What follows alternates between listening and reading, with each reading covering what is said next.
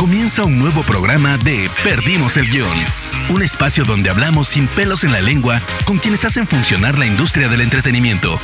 Prepárate para conocer los secretos que no salen en cámara de la viva voz de sus protagonistas. Hola amigas, amigos y amigas de Spoiler Time. Bienvenidos a un nuevo episodio de Perdimos el Guión. Yo soy Víctor Pineda y me pueden encontrar en redes sociales como arroba vix-pin. En esta ocasión platiqué con Víctor Oliveira, un actor venezolano, que nos contó sobre cómo es ser pelirrojo en la comunidad latina, eh, cómo ha aprovechado ser parte de esta minoría para sacarle un mejor provecho a sus castings y a sus proyectos, y así como su participación en series como Hernán y La Bandida. Así que sin más, vamos a darle y espero que lo disfruten. Víctor, ¿cómo estás? Bienvenido a este episodio de Perdimos el Guión. Me da muchísimo gusto poder platicar contigo. ¿Cómo te encuentras el día de hoy? Muy bien, muy bien, muy contento de platicar contigo. Me encanta además el nombre, aunque, aunque el nombre siempre es una tragedia para una producción cuando pierden el guion. Pero mira, feliz, feliz de estar aquí. Perfecto. Oye, Víctor, pues me gustaría comenzar un poco eh, sabiendo cómo te empiezas a acercar al mundo de la actuación en, en tu país. Bueno, fíjate, fíjate que mis, mis inicios en la actuación no se dan, de hecho, en mi, en mi país, se dan cuando yo vivía en Los Ángeles, California. Yo estaba siendo asistente de producción en una, en una serie eh, de MTV que se llamaba Teen Wolf. Y ya estaba eh, por expirarse mi, mi visa. Y dije, bueno, ¿qué es lo más LA que puedo hacer antes de irme de Los Ángeles? Y dije, pues tengo que hacer un taller de actuación. Y casualmente vivía yo muy cerca de Stella Adler, una escuela que hace vida ahí en Hollywood Boulevard. Estaba dando un taller, de hecho, una reconocidísima um, directora venezolana que en paz descanse, Elia Schneider. Y ahí fue, bueno, amor profundo y absoluto por la actuación tú eres originario de, Venezuela. Eh, en Venezuela nunca te acercaste al mundo de la actuación, nunca te pasó cuando estabas allá ser actor eh, o, dedicarte a esto. Fíjate que sí, sí tenía, sí tenía como esta, eh, como esta semillita allí plantada que quería, de que quería actuar, pero yo en esa época me dedicaba a ejercer el periodismo y hacía radio. Yo hacía radio, yo trabajaba en un circuito radial en Venezuela que se llama La Mega eh, y pues ya sabes, ¿no? Este corte sigue juvenil, eh, este, tipo, este tipo de radio. Y fue, fue después de, de, emigrar, después de salir de Venezuela, yo tuve un episodio ahí como medio oscuro en la radio. Yo me terminé yendo de la radio porque la situación política era, era muy complicada. Ya eh, la radio en la que yo trabajaba era de corte opositor y ya recibíamos así, ¿cómo se llama? Casi que sentencia de muerte, ¿no? Así la gente, la gente hacía unas llamadas muy horribles. Además, mi programa era a las 11 de la noche. Y allí fue cuando me fui a Estados Unidos, hice un, hice un, hice un máster en ciencias, en análisis cualitativo eh, de la información. Imagínate tú, ese es mi background. Y finalmente fue en Los Ángeles que llegué a la actuación.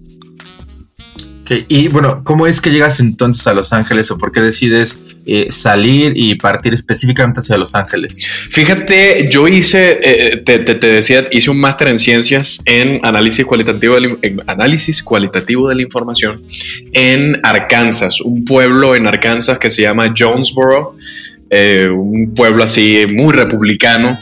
Em, de 70 mil habitantes y la verdad estaba desesperado de vivir en un sitio tan pequeño ahora vivo en la Ciudad de México, imagínate. Entonces, eh, fue como de, bueno, ¿a dónde me quiero ir? Tengo, tengo un año para chambear, eh, ¿a dónde me quiero ir? Y me fui directo a Los Ángeles a trabajar en producciones porque me llamaba mucho la atención y pues como te decía, eh, después de chambear de asistente de producción y de hacer cualquier clase de chambas para sobrevivir en Los Ángeles, fue allí que, que me encontré con, con la actuación. ¿Y cómo es que llega este encuentro con la actuación en Los Ángeles? Eh, específicamente, digo, estuviste asistente de producción, pero ¿llegó durante esos trabajos o llegó fuera de esos trabajos que estabas haciendo? Fíjate que fue, quería, quería hacer algo evidentemente que, que, me sacara de mi zona de confort. Eso, eso por un lado. por otro lado me di cuenta que, la chamba de producción es una, es una chamba muy bonita, pero muy intensa, muy, muy intensa. Y, quería, quería, quería probar otras cosas y la verdad es que fue muy bonito. Eh, encontrarse, creo que todo el mundo, creo que todos los seres humanos del planeta tienen en algún momento de su vida que hacer un taller de actuación. ¿Y por qué digo esto? Porque, porque nosotros vivimos nuestras propias vidas y estamos conscientes de nuestros sentimientos, pero siempre nos vemos un poco como el protagonista de la película. Siempre es como este, eh, como decía, por ejemplo, hay, un libro de David Foster Wallace que a, mí, que a mí me encanta, que se llama Esto es agua, que habla de que todo el tiempo nos estamos viendo como los protagonistas y no estamos sintiendo lo que realmente nos está pasando. Entonces, cuando haces un taller de actuación por primera vez y te das cuenta que puedes robarle sentimientos a alguien que desconoce y sentir amor por una, por una, por una pareja o, o sentir odio o sentir rencor y permitir eh, honestamente creo que cambia la vida. A mí me la cambió y desde ese momento, ya cuando hice la transición hacia México, dije, eh, yo tengo que buscar la manera de ser actor. Entonces te empezó a gustar más estar del lado de, la actuación más que de este lado de, la comunicación. Ya, ya nunca volviste a hacer nada después de, bueno, no sé, de, locución o dentro de algún medio después de haber actuado? Fíjate que locución no, locución eh, eh, y, es, y es, una, es una gran pasión que está regresando ahora. Eh, con, unas entrevistas que hago que se llaman Gente Chida de la Industria en mi, en mi perfil de Instagram. Pero ese tipo de cosas no, definitivamente producción y bueno, eh, terminé siendo primer asistente de dirección. Esas cosas sí, sí las disfruto mucho. Eh, mi última chamba, eso sí, de, de primer asistente de dirección fue en la serie de Sofía Niño de Rivera Sobreviví. Allí fui primer asistente de dirección. Y bueno, eh, no, no vengo yo tampoco aquí a a, pintar quizás un, un, dibujo distinto al de la realidad. Los actores somos freelancers y a fin de cuentas dependemos mucho de las producciones que haya en curso. Entonces, si no tengo trabajo, por ejemplo, si tengo que pagar la renta y me ofrecen un trabajo de primer asistente de dirección o de producción, yo con muchísimo gusto lo hago porque son profesiones que también, eh, o, o, labores que, que disfruto mucho. Más adelante me gustaría tocar ese tema que, dijiste sobre pues los pagos, ¿no? O, la situación de cómo viven los actores. Pero antes me gustaría saber eh, por qué decides venir a México. Digo, estabas en Los Ángeles, eh, te empezaste a meter en el mundo de la actuación, pero ¿por qué México? ¿Por qué no regresar a, Venezuela o a lo mejor eh, Colombia o algún otro país de Latinoamérica? Bueno, estaban, estaban todos, todos esos países que plantean, que planteas, estaban un poco sobre la mesa eh, regresar a Venezuela eh, quizás no era una opción viable por eh, la situación política.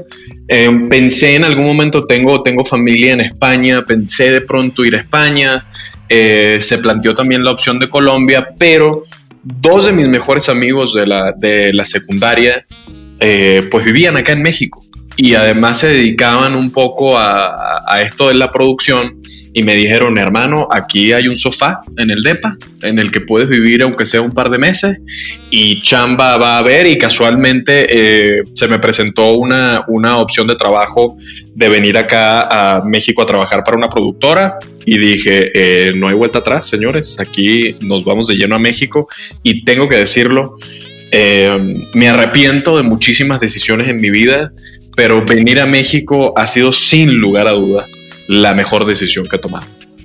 ¿Hace cuántos años fue eso que llegaste a México? Y también me gustaría saber, ¿ha cambiado tu perspectiva de cómo, de cómo se ve el mundo a lo mejor de la actuación en, México? Eh, bueno, em, llegué hace, hace cinco, cinco, años, cinco años y medio. ¿Y cómo se ve el mundo de la actuación en, México? Bueno, es un, es un, definitivamente es, un, es una industria complicada. Em, para alguien que en ese momento salía apenas de su zona de confort, eh, de eh, eh, quizás el primer golpe es uno, hacer castings de comerciales, que, de verdad respeto y admiro muchísimo a los actores de comerciales, porque, porque de pronto vas a hacer un casting de no sé, una pasta dental y te meten en un cuarto con otras 25 personas y tienes que de un momento a otro hacer tu acting frente a esas 25 personas y los directores de casting acá con, con, con contadas excepciones, la verdad, no, no, no son la gente más empática, te gritan, te tratan mal, eh, hacer un casting o un callback te puede tomar fácilmente 6, 7 horas. Y todo esto para que después el pago salga a los 120 días, ¿no? Entonces el primer, el primer golpe es tener que afrontar la realidad de salir de tu zona de confort en lo absoluto porque te expones a 25 personas al mismo tiempo. Todo esto para que el día de llamado eh, ni si, muchas veces ni siquiera te dan guion, tienes que improvisar absolutamente todo, te terminan pagando a los 120 días, entonces tienes que buscar la manera de sobrevivir durante 120 días. Pero bueno, una vez que pasas quizás ese, ese trago difícil, que, que, no solo es un trago difícil, pero también es muy enriquecedor, porque te das cuenta de todo lo que eres capaz de hacer y todo lo que eres capaz de sobrepasar. Y poco a poco eh, surgen, surgen oportunidades. Mi primera, mi primera chamba en una serie fue en Dolores Layen que yo conocí y mi crédito en IMDB es Policía 4. Eh, ¿no? Así, así empieza uno. Pero, pero al mismo tiempo es una carrera que te permite no solamente, no solamente aprender del craft, como le dicen en Estados Unidos, como de tu, de tu arte, de tu, eh, de tu elemento, pero también, pero también te permite conocerte a ti. Creo que, creo que es una profesión que te hace mejor ser humano, te hace mucho más empático, te hace conocer las realidades de todos. A mí hoy, hoy bueno, este año que, que me, ha, que me ha bendecido muchísimo a pesar de, de este terrible episodio de la pandemia, hacer falsa identidad, de hacer mi primera película con Marco Bucay, uh, hice un corto cinematográfico hace muy poco, eh, estoy ahorita en una obra de teatro Caos que aparentemente se estrena en diciembre, dependiendo de cómo vaya la pandemia. Eh, híjole, es que te permite empatizar con, con, la realidad que vivimos allá afuera, sobre todo en un momento como este de, de la pandemia. Y eh, eh, es una industria complicada, pero que está llena de gente muy buena y muy bonita que quiere que te vaya mejor. Justo acabo de decir algo que, me encantó, es una industria complicada y, un poquito a lo que a lo mejor me refería en la pregunta anterior era de, tú como extranjero eh, tienes una visión diferente de cómo es la televisión mexicana y ahora que estás dentro, eh, te cambió la visión de cómo se ve externamente la tele eh, mexicana en otros países. Porque, por ejemplo, eh, El Chavo del Ocho es una cosa muy querida en Latinoamérica, pero acá en México ya no tanto. Y no sé, las telenovelas también se ven de una manera eh, no sé, en, Sudamérica y de una manera aquí en México. ¿Te cambió como esa manera de ver los productos mexicanos una vez que entras a trabajar en ellos? Definitivamente, fíjate que, ahora que mencionas el Chavo del Ocho, uno de mis mejores amigos, eh, Javier Duerto del colegio en Venezuela, eh, era imposible hablar con él de 4 a 6 de la tarde porque si no me equivoco, Venevisión transmitía el Chavo del Ocho. Eh, definitivamente las producciones mexicanas además fueron todas muy populares en Venezuela. Yo particularmente no fui, no fui novelero, eh, pero, pero las producciones mexicanas eran las de mayor calidad. Eh, a pesar de que muchos eran, muchos eran, eh, bueno, culebrones así espantosos, ¿no? pero, pero el, venezolano, la verdad es que las disfrutaba mucho y yo las disfruté, las disfruté eh, muchísimo. Eh, ciertamente cuando llegas acá, y digo, eh, si es verdad que la televisión mexicana ha evolucionado muchísimo, aunque no lo parezca porque, porque sí es verdad que, bueno, ciertas, siempre, ciertas televisoras siguen haciendo productos muy parecidos, pero definitivamente las formas en las que se hacen eh, han evolucionado. Hoy, por ejemplo, eh, por ejemplo, me, pasó hace, hace muy poco que vi eh, Ahí te encargo de Chávez Espinosa. Y me preguntaban en otra entrevista, oye, si puedes recomendarnos una película, yo les vean ahí te encargo. Eh, ¿Por qué tenemos que ver ahí te encargo? Bueno, una película para pasarla bien, para disfrutar, quizás para un poco reflexionar con el tema de, los roles de género, pero, pero además porque tenemos que apoyar, en este momento tenemos que apoyar el cine y la televisión mexicana a ciegas. ¿Por qué? Porque estamos en una pandemia y porque necesitamos que se generen más empleo y porque necesitamos que más gente pueda llevar el pan a su casa. Ahorita, ahorita honestamente me, parece eh, poco relevante y sé que mucha gente me va a caer encima por decir esto. Eh, si la producción es buena, si la producción te llama la atención, ahorita por encima de cualquier cosa, lo que tenemos que hacer es eh, apoyar a esta industria que puede que esté pasando por un momento complicado con el tema de la pandemia. Pero bueno, volviendo a tu pregunta, el hecho es que hoy sí la veo diferente.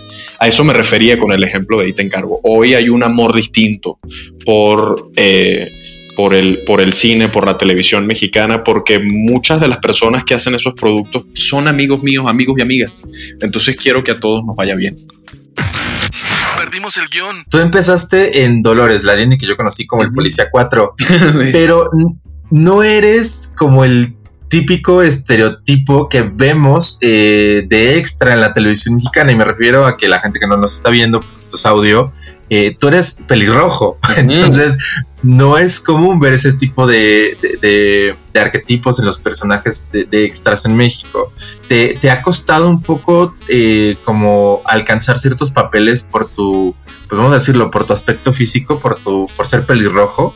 Pues mira, sí, me voy a victimizar, te decía. No, no, no, pero sí, sí, sí me ha costado, sí me ha costado un poco, sobre todo porque, porque me ha costado porque las, las oportunidades son pocas. ¿No? Cuando, cuando, cuando la gente que nos escuche tenga la oportunidad de ver a su actor o a su actriz favorita o a su amigo o a su amiga en una pantalla, tiene que saber que esa persona eh, falló en la mayoría de los castings que hizo.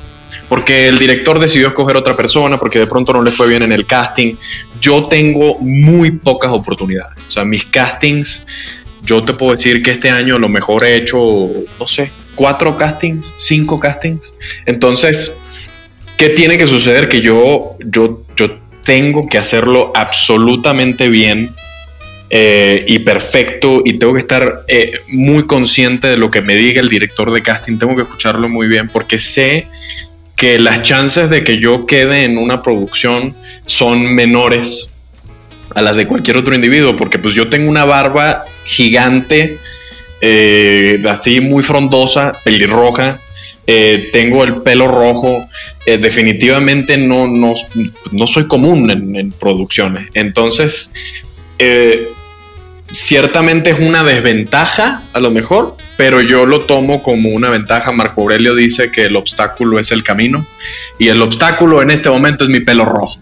Entonces, eh, tengo que tratar de utilizarlo a mi favor y por eso me empeño mucho, por ejemplo, en, preparar castings. Ahora, cada vez que tengo un casting, por ejemplo, eh, hablo con mi coach actoral, que es Daniel Damusi, además va a estar pronto en una película de un grandísimo director. Le mando un saludo a Dani. Eh, ¿Por qué? Porque, porque yo porque tengo que hacer el trabajo bien, probablemente mucho mejor que los demás, porque tengo que convencer al director y al director de casting y a los productores que esta barba pelirroja es la adecuada para su producción. Perfecto, entonces le has sabido sacar ventaja a, tu aspecto físico, por lo que entiendo. Y digo, sí. te, ha venido muy bien en, en, varios proyectos y creo que uno de ellos ha sido Hernán, en el que pues ser pelirrojo te funcionó bastante para el personaje que realizaste. Definitivamente. Y Hernán, Hernán, fíjate que fue, fue, fue la realización de muchas cosas. Fue justamente entender que eh, hay, un antes y un después en mi carrera actoral con el tema de Hernán, porque fue justo ahí que como que me cayeron los 20 de siendo pelirrojo y teniendo esa barba o, con tu aspecto físico, a eso le puedes sacar provecho. Sácale ventaja a eso, a eso que, te dieron tus papás. Este, ¿no? Y, al mismo tiempo aprovecha cada oportunidad que tengas. Porque, porque en realidad yo no sé si voy a volver, o sea, nada está escrito. Perfectamente puede suceder que yo no vuelva a trabajar. Entonces es dar lo mejor de mí, prepararme con un, con un coach actoral. Em, me encanta, por ejemplo, por ejemplo, y, Hernán es un buen ejemplo de ello, me encantan los personajes que, no tienen absolutamente nada que ver conmigo. Hacer un acento, un, soldado en el ejército español o, el dueño de una fábrica de lápices en, en tiempos de revolución, como fue la bandida o, por ejemplo en falsa identidad, este tipo que es un sociópata. O sea, este tipo de retos a mí, a mí me gustan mucho porque justamente me exigen al máximo y creo, creo yo, espero que sí, eh, les he sacado el mayor provecho. Oye, y, y, ahora que me dices esto de que le has sacado el mayor provecho a tus personajes, ¿Sientes que tomaste la decisión correcta en haberte venido a México y no haberte ido a lo mejor a España, como me decías hace un momento, o a otro país? ¿Sientes que fue una decisión eh, correcta ya ahora que estás trabajando en esto plenamente? Sí, digo, ahora, ahora, ahora es mucho más fácil ver el, como el em, este, este tema de como, como dice, como dijo Steve Jobs ahí en su, en su famoso speech de Stanford, que claro, es más fácil unir los puntos pues viendo para atrás. Y sí, ¿no? O sea, cuando veo mi carrera que en cinco años, que la verdad es poco tiempo, eh, participar, por ejemplo, en una, en una producción como Hernán, eh, donde, donde, donde compartes escena con Oscar Jaenada, con Michelle Brown, con Víctor Clavijo, con Isabel Bautista. Eh, cuando estoy ahora en, falsa identidad para una serie que se está transmitiendo en Estados Unidos, en Telemundo, que pues, es la cadena latina quizás de, mayor impacto en los Estados Unidos. Definitivamente creo que fue, creo que fue una, buena, una buena decisión. Abrazo a ese Víctor de hace cinco años que tenía, que tenía mucho miedo antes de, antes de venir. Eh, pero Víctor, lo hiciste muy bien. Perfecto, que, eso suena muy raro porque nos llamamos igual. ah, mira, pues mira, también, también te abrazo a ti, también te abrazo a ti. Oye, hace un rato me comentabas, ¿no? Que, tú estás como muy abierto a hacer cosas, asistente de producción, porque a veces se tiene que pagar eh, la renta, a veces se tiene que, pues, que vivir e, en este mundo del arte, ¿no? ¿Has pensado en algún momento, digo, a pesar de que tienes una carrera eh, muy joven, en tirar la toalla y dedicarte a hacer otra cosa, especialmente a lo mejor en estos meses en los que el trabajo pues ha sido un poco escaso por la condición de, la pandemia? Fíjate que no. Eh, y, tengo que, y, digo, es muy privilegiado de mi parte decir ese no, porque la verdad es que trabajo no me ha faltado. Entonces, claro, cuando hay trabajo, ni te lo piensas. Tengo muchísimos amigos y amigas que eh, se me vienen a la cabeza, por ejemplo, dos, dos grandes compañeros españoles eh, que, pues ya se fueron a España, porque, porque pues no hay chamba, ¿no? Y, mudarse a España, a pesar de que ellos son, son, son españoles, eh, híjole, es volver otra vez a empezar de cero, ¿no? Buscar nuevas oportunidades. Ellos están planteando abandonar la, la actuación. Eh, yo no me lo he planteado, y menos ahora, porque ahora desde que, desde que llegó la pandemia, yo lo único que he hecho es leer filosofía estoica y por favor invito a todo el mundo a que lo haga. Si usted está teniendo un, momento difícil en su vida, por favor lea filosofía estoica porque es, es el antídoto ante los problemas. Pero, pero definitivamente no, no, creo que no me lo voy a plantear es decir, siempre buscaré la manera, si me toca, que perfectamente puede suceder, si me toca atender un bar, atender en un restaurante, si me toca eh, irme hacia la asistencia de dirección durante un buen tiempo, siempre será con la mirada puesta en la actuación. O sea, de hecho, por ejemplo, las veces que yo he hecho asistencia de dirección para proyectos grandes, la razón por la cual lo hago es porque digo, bueno, si hago este trabajo de asistencia de dirección, yo voy a poder vivir quizás los siguientes cuatro meses en plena libertad y me voy a poder dedicar otra vez a, la actuación. Entonces, no me lo planteo, la verdad.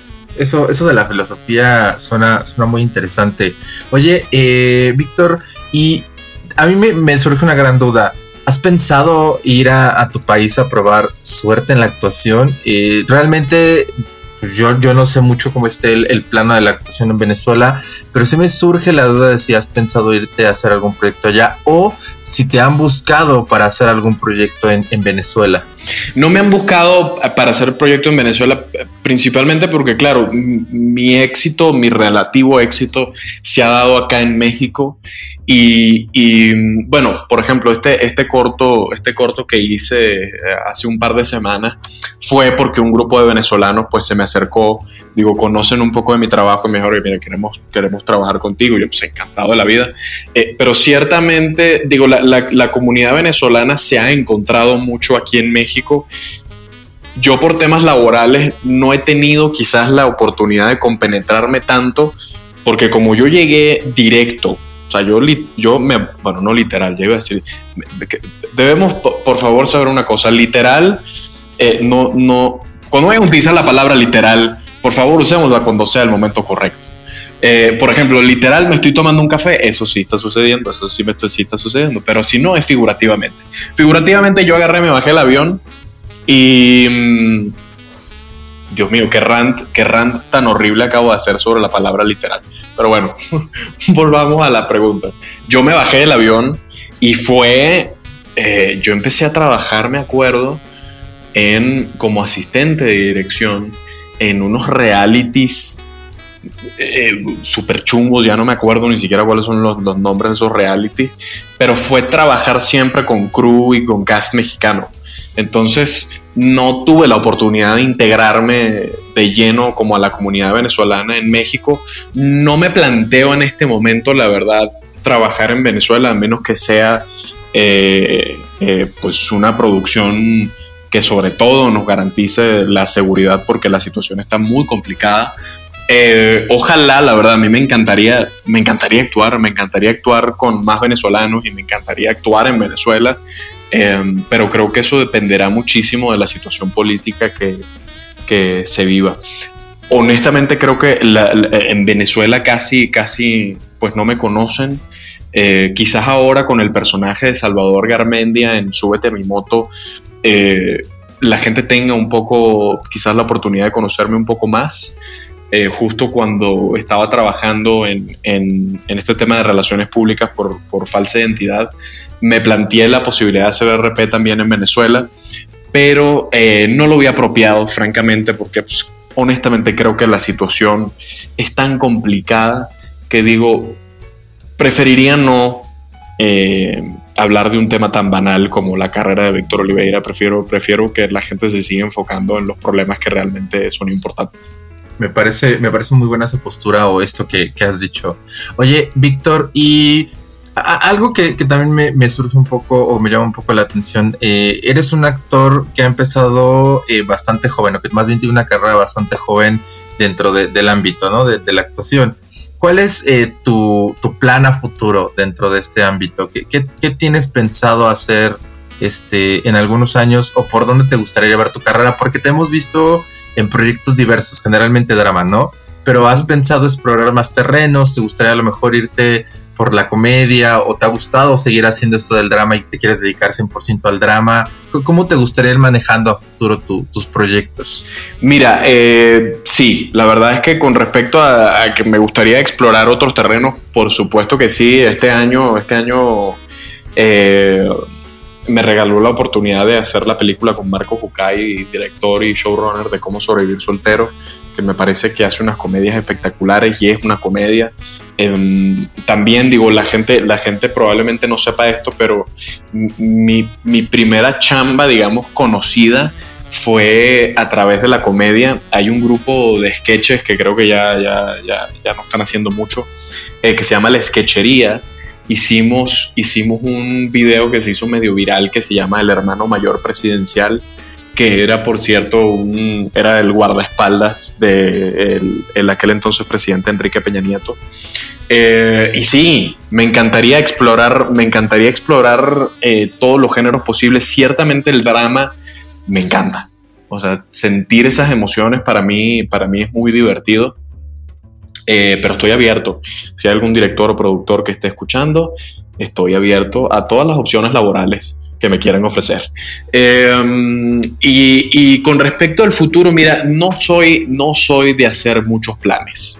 Eh, te soy completamente honesto porque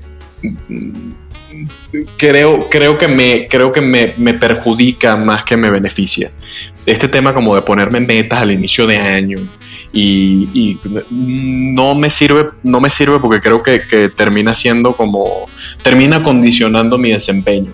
Ahora mismo estoy en, en una obra de teatro que se llama Caos. Eh, con, con, un gran grupo de compañeros, eh, entre ellos Said Sandoval, que ustedes seguramente conocen por, por Club de Cuervos, también por Hernán. Em, em, y me enfoco en eso ahorita también, ando con mi, con mi especie de podcast slash lives en Instagram que se llama Gente Chida de la Industria, donde celebro a, compañeros y compañeras de la industria. Pero no sé para dónde me va a llevar esto, ojalá me lleve a un buen puerto. Aparte tú eres, bueno, no sé, tú eres una persona muy completa dentro de este ámbito porque pues ya estuviste del lado de la, de la, locución, también ahorita estás en este lado de la conducción con tu proyecto en Instagram, estás en la actuación, has estado en la parte de la producción, de la preproducción, entonces tienes como un perfil bastante completo, o sea que te podrías ir por diversas ramas y sin ningún problema y lo harías bastante bien. Eh, de, acá, de todo esto que has hecho, ¿qué es lo que te gusta más hacer? o en qué es en lo que te sientes más cómodo trabajando, porque algo debe de haber en lo que te sientas mucho más cómodo. Y, esto te lo pregunto además de la actuación, o sea, dejemos la actuación como algo que te gusta hacer muchísimo, pero además de actuar dentro de todo lo que haces, ¿en qué es en lo que te sientes más cómodo? Mira, en lo que me siento más cómodo, francamente, es en la asistencia de dirección. La verdad, la verdad, sí. Eh, y, no, digo, bueno, que hablen los compañeros y compañeras con, los que he trabajado, no soy un asistente de dirección que grita, eh, no soy un asistente de dirección que, ¿sabes? Este estereotipo de, bueno, eh, maquillaje, ¿cuánto tiempo tiene? Eh, ¿En cuánto tiempo está? en 15 minutos. ¿Será que me lo puedes entregar en un minuto? O sea, no, ¿no? O sea, no, realmente no soy esa persona. Me siento cómodo en la asistencia de dirección porque me gusta liderar proyectos me gusta, me gusta tener un crew detrás y me gusta unir mucho a ese crew. Soy de los que, de los que me gusta tener conversaciones con, con todos y cada una de las personas que hacen, que hacen vida en un proyecto, porque eso es lo bonito al final, ¿no? Del, cine, de la televisión, que es que eh, de pronto no estamos tan acostumbrados a vivir en ambientes donde todo el mundo está jalando para el mismo lado. Todo el mundo. O sea, porque todo el mundo quiere que el proyecto salga bien y todo el mundo quiere irse lo más temprano posible a su casa. Usted de pronto a lo mejor trabaja en su oficina y seguramente tiene un compañero de trabajo que a lo mejor le está poniendo ahí la pierna para que, que le vaya mal. En cine y en, el, y, en la televisión, bueno, por lo menos yo casi no me encuentro con esos, con esos casos. Allí es donde me siento más cómodo, pero bueno, sí, sin lugar a dudas lo que más disfruto es es este, la actuación. En el tema, por ejemplo, de, estas entrevistas, me siento también muy cómodo en este, en este tema de, dirigir una entrevista, pero al final del día pues, es un live y, creo que si te equivocas o dices algo malo en el live u ofendes a lo mejor a la persona que estás entrevistando, es así como, lo hice muy mal. Entonces siempre hay un poco como esa tensión. Eh, creo que la asistencia y dirección es donde me siento más cómodo sí, sí, sufrimos, bastante de este lado sí, ¿no? pasan esas cosas. Sí, sí, sí, sí, Y por eso también, fíjate, por eso también, eh, eso es lo bueno. O sea, yo, yo puedo empatizar contigo perfectamente. Eh, por ejemplo, cuando me dijiste lo de aquí, el nombre, que no sabe tu nombre y mi apellido, es como, no te preocupes, hermano, porque entiendo perfectamente que estas cosas pasan. Este, y pues que sirva para eso, ¿no? Que sirva para que la gente empatice.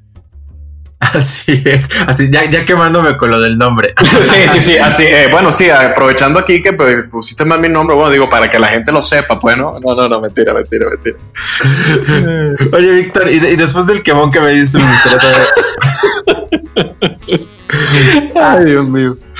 ¿Has pensado en, dirigir o, o, crear algo propio? No sé si tengas a lo mejor algún proyecto que te gustaría dirigir tuyo o algún guion propio? ¿Tienes por ahí algo así o, tienes ahí la espinita de hacerlo? Sí, fíjate, fíjate de hecho que hace, hace, hace unos, hace un semana ya hice un, hice mi primer taller de dramaturgia. La verdad es que soy cero escritor, pero eh, fíjate que en la pandemia eh, uno de los nuevos hábitos que tengo es escribir tres páginas diarias, hacer este tema como del journaling, creo que le dicen, ¿no?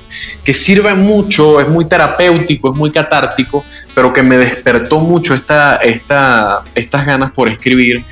Eh, estoy escribiendo una especie de monólogo que está justamente inspirado en la filosofía estoica, eh, porque francamente no entiendo cómo, bueno, a, a, mí, por ejemplo, ¿no? En Venezuela no se me enseñó filosofía cuando yo era pequeño. Y creo que, y creo que más que leer noticias, por ejemplo, eh, sobre todo ahora que, por ejemplo, Trump no quiere abandonar la presidencia, se niega, o, que tenemos estos problemas recurrentes de, de racismo, de misoginia.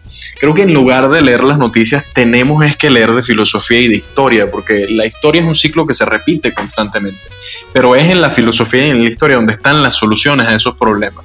Entonces, bueno, para hacer esta historia mucho más corta, estoy escribiendo, estoy escribiendo un monólogo que no sé a dónde me, a dónde me va a llevar, pero que está relacionado justamente con, con, la filosofía y cómo, y cómo este personaje lidia eh, con problemas personales a través de la filosofía. Un poco, un poco quizás eh, eh, la referencia más cercana es Merlí. quienes no hayan visto esta serie, por favor, échensela en Netflix. va más o menos por allí. Perfecto. Acabas de mencionar algo que me gustaría saber como, como una de mis últimas preguntas. Claro. ¿Hay una carencia de, de, artes o una carencia como de empatía hacia las artes en, en, Venezuela? O específicamente hacia estas materias o estas cuestiones mucho más culturales. Y, y me refiero no por la cuestión política, sino por parte del público. O sea, realmente es algo que a la gente no le gusta, no le gusta como, como saber o, es algo que se ha venido arraigando en no, no entender como las cuestiones filosóficas o acercarse hacia la cultura? Fíjate, es que, es que, por ejemplo, cuando comparas, por ejemplo, Ciudad de México tiene una, bueno, Ciudad de México y México en general tiene una oferta teatral muy amplia. Evidentemente la población mexicana pues son 120 millones de habitantes o 130 y pues, claro que hay que ofrecerles eh, teatro en proporción a ese número de personas. En Venezuela somos una población mucho más pequeña. Ciertamente, por ejemplo, en, la capital, por ejemplo, en Caracas, hay una oferta teatral importante, eh, pero ciertamente en el interior de la República quizás no tanto. Y, y, justamente, bueno, sí, también creo que la situación política ha deteriorado nuestro sistema educativo, además de muchísimas cosas y creo que hace falta, creo que hace falta definitivamente, o sea, el gran reto que tiene Venezuela definitivamente y, creo que América Latina en general, digo, no, no quiero meter a todos en el mismo saco, pero es que nos acerquemos definitivamente muchísimo más a, nuestra historia, a la filosofía. Por ejemplo, eh, la razón por la cual a mí Hernán eh, es un proyecto que me llenó de emoción, es porque, digo, más allá de que yo, mi ego evidentemente se llenaba cada vez que yo veía esas barbas en pantalla, eh, era, era el hecho de que se, se, estableció una discusión sobre, eh, bueno, lo que sucedió en México, el nacimiento del México que conocemos. Y si hacemos lectura de esos eventos de una manera mucho más objetiva, vamos a entendernos hoy día, ¿no? Eh, la gran lección, por ejemplo, de, bueno, o una de las grandes lecciones, por ejemplo, de la, de la conquista de Tenochtitlán, es que eh, había un gobierno que en este caso era la, la, triple alianza, era Tenochtitlán, los mexicas, bueno, tenían sometidos a ciertas minorías. Que nos tiene que dar a entender eso, señores, no podemos estar sometiendo a las minorías, todos tenemos derecho a, voz y a voto.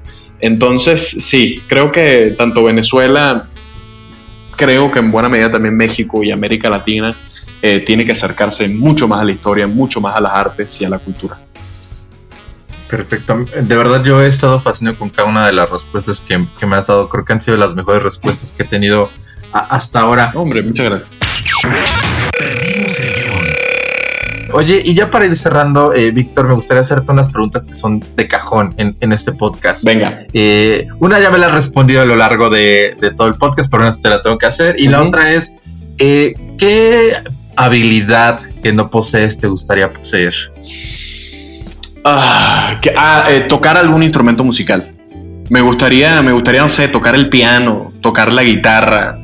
Eh, Sí, fíjate, y, rápidamente te respondo para que esto no se vaya a extender, pero a, toda la gente le digo que tiene miedo de pronto de hacer algo, algo nuevo, lo digo porque yo lo viví, eh, nada más, todo el mundo nace con lo suficiente en su interior para, para, no sé si lograr cosas, pero definitivamente para hacerlas.